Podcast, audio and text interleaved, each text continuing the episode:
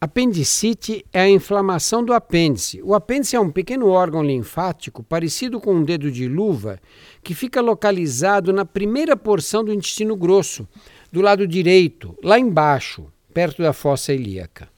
Na maioria dos casos, a apendicite ocorre por obstrução do apêndice e com retenção de materiais diversos e restos fecais. A apendicite é mais frequente entre os 20 e os 30 anos, mas pode acontecer em qualquer idade.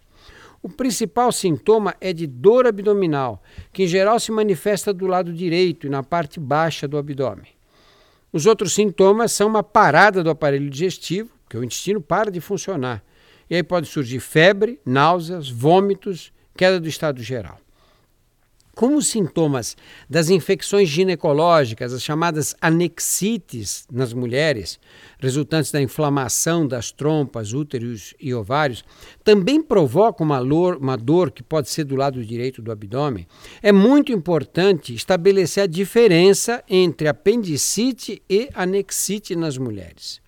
O ultrassom e a tomografia auxiliam bastante nessa distinção.